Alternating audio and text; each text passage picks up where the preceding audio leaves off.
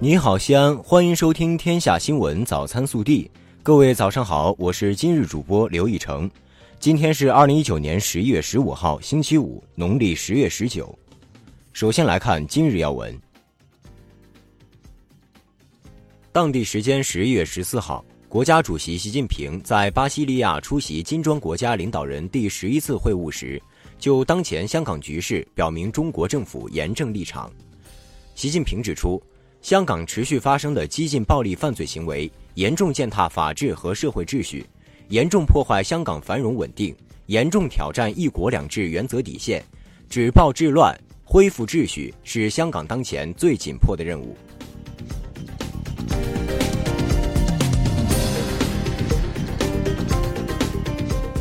本地新闻，记者十四号从市统计局获悉，今年前三季度。西安市实现建筑业总产值两千九百二十一点九一亿元，同比增长百分之十四点五，增速分别高于全国和全省七点八和四点一个百分点。建筑业对 GDP 增长的贡献率为百分之十八点四。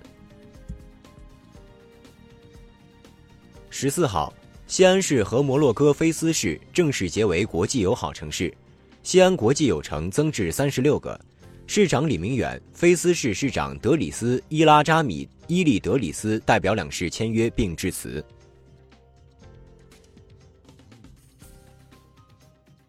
记者十四号从陕西省铁路集团获悉，新建城际铁路西安至法门寺线站前工程施工图日前已获陕西省交通运输厅批复，标志着本项目的设计、咨询等相关工作已全部完成，具备开工条件。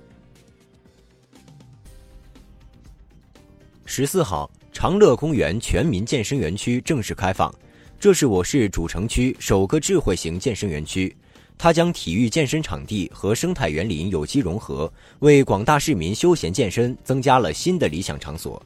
二零二一年，西安将全面建成十五分钟健身圈，明年我市还将举办首届全民健身大会。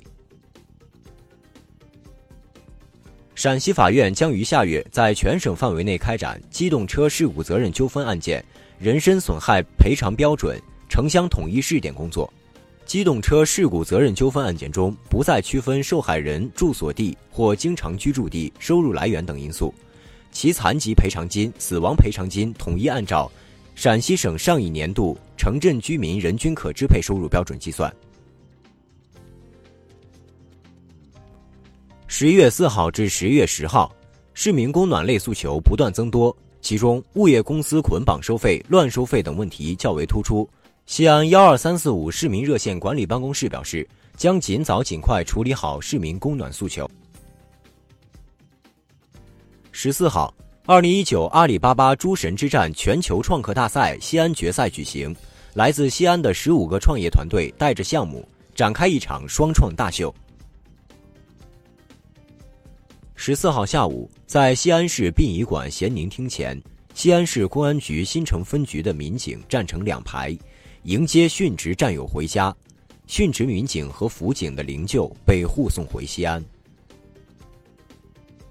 记者十四号从省交通厅获悉，近日在包茂高速裕华宫服务区，陕西首套记账式货车 ETC 成功发行激活。这标志着陕西已正式启动货车 ETC 安装办理服务。十四号，西安市首家车驾管社会服务中心在灞桥区正式启动。该服务中心目前可为市民提供集车驾管服务、交通违法处理、快处快赔、劝导学习、保险服务五位一体的一站式服务。曾入选中国十大考古发现的刘家洼遗址。对研究春秋时期瑞国历史以及关中东部周代考古具有重要作用。十四号下午，记者从刘家洼考古队获悉，考古队发掘出土了大量的珍贵文物，首次发现了关中地区罕见的金权杖以及山形鬼。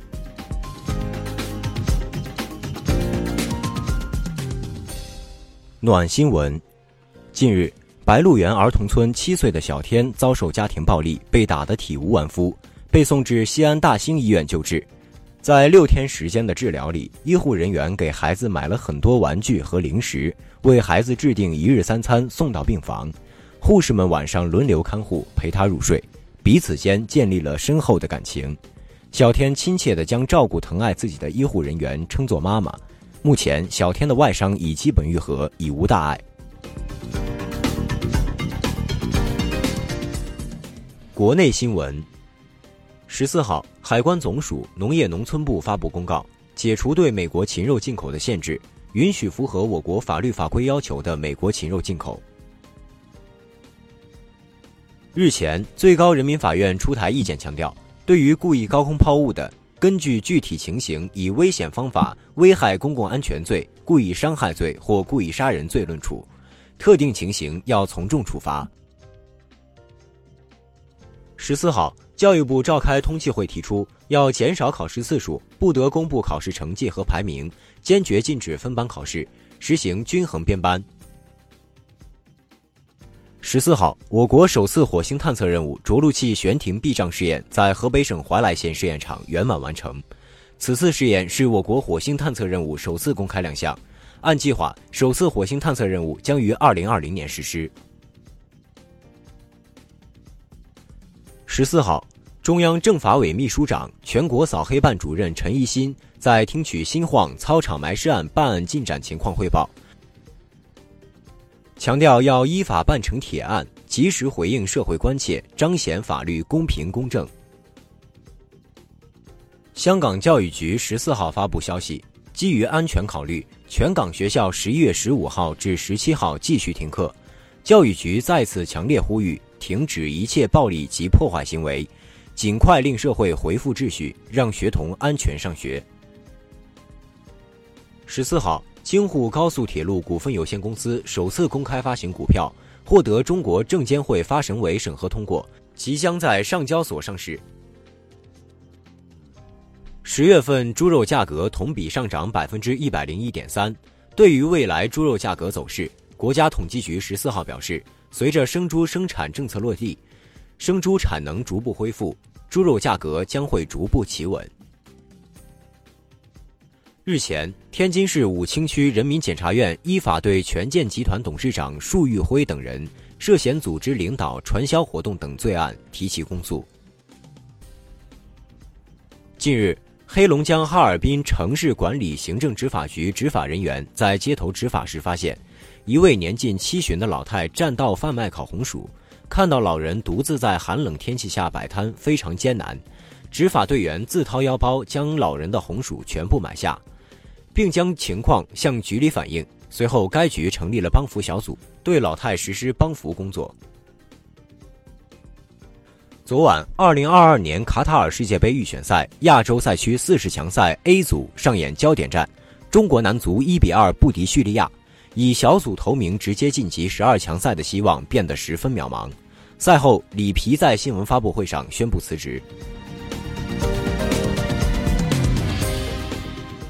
微调查。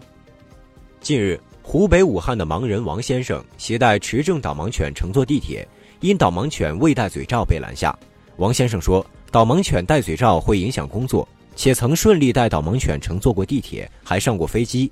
导盲犬上地铁是否需要戴嘴罩，争议已久。对此你怎么看？更多精彩内容，请持续锁定我们的官方微信。明天不见不散。